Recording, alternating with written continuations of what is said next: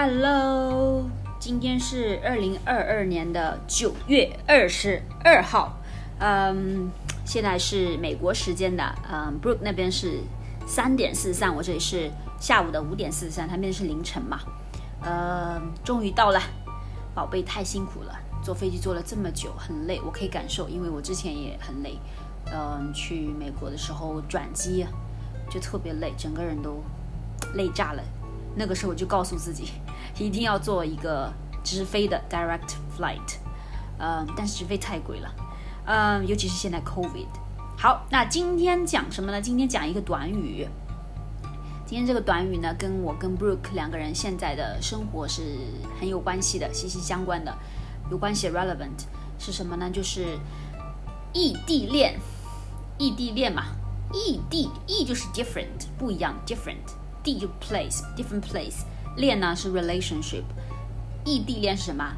你这个 relationship，你这个恋情的 relationship 是在不同的地方的，异地嘛，就跟就像现在 Brooke，你在美国，我在香港，所以我们现在是在不同的地方，我们现在在谈恋爱，在不同地方谈恋爱，是一种远距离的，距离比较远的，我们的 distance 比较的 long distance relationship 嘛，用中呃用英文说嘛，我们两个。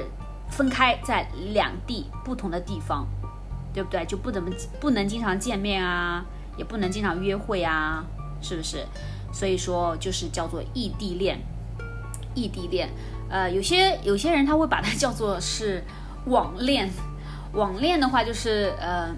有些人开玩笑说网恋嘛，因为你们异地恋的时候，现在不是有这种科技吗？Technology 可以通过网络，比如我跟 Brooke 每次 WhatsApp 可以聊天嘛，在网上面 Internet 上面在在聊天，keep connected 保持联系嘛，人家觉得这就是像像是一种呃网恋，international internet relationship，OK？